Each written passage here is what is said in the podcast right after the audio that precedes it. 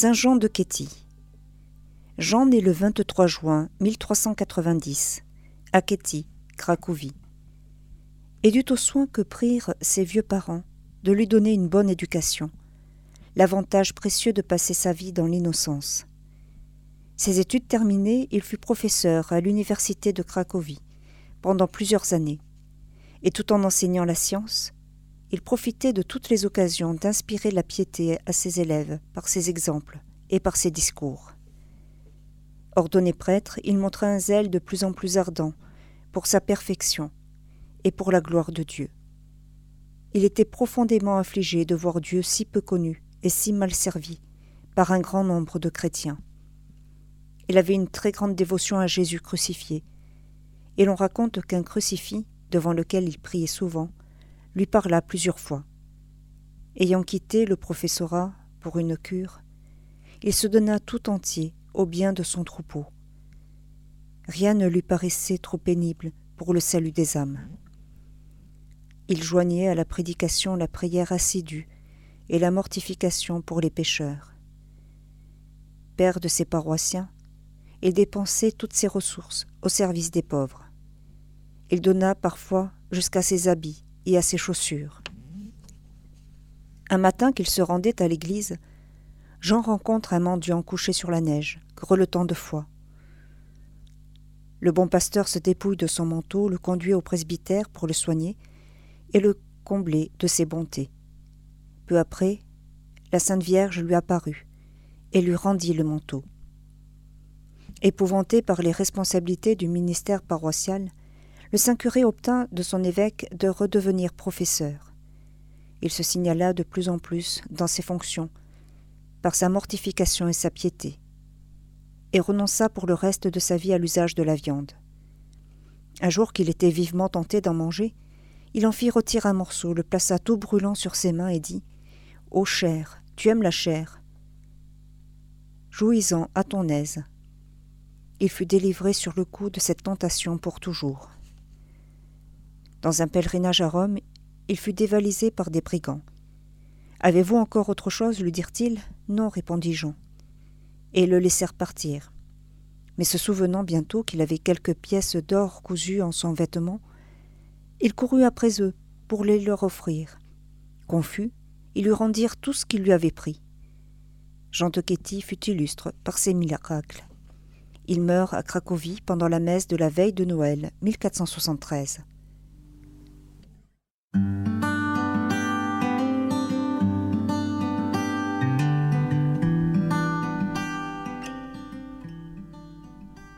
En ce jour, il est également fait mémoire des saints suivants.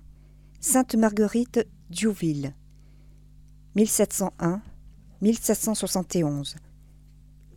Fondatrice de la congrégation des Sœurs de la Charité, Sœur Grise, commémorée le 23 décembre dies natalis dans le martyrologe romain et le 16 octobre au Canada.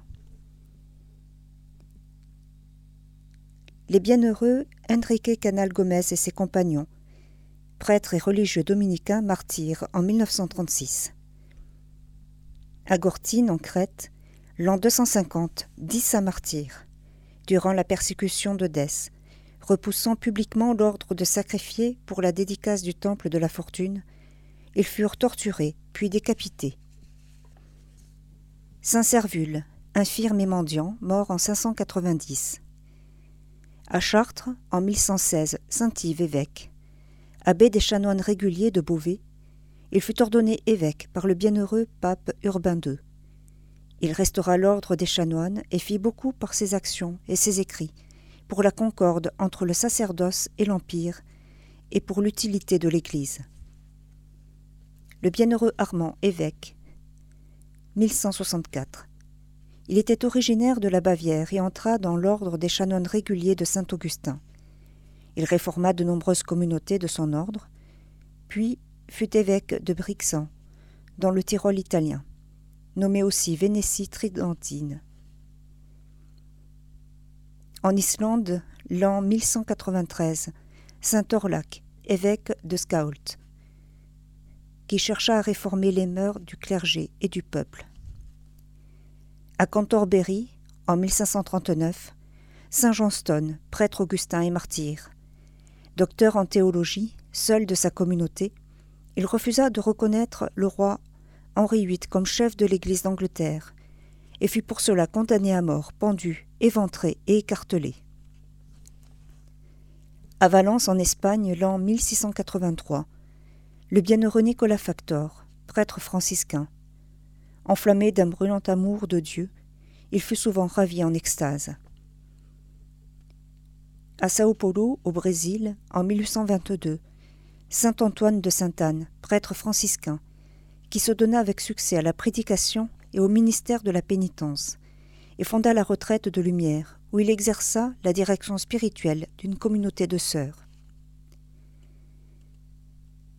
À Tientillon, en Corée, l'an 1866, Saint Joseph Cho Yun-ho, martyr, jeune homme suivant les traces de son père, Saint Pierre Cho Boisseau, il mourut sous les coups de bâton pour le nom de chrétien.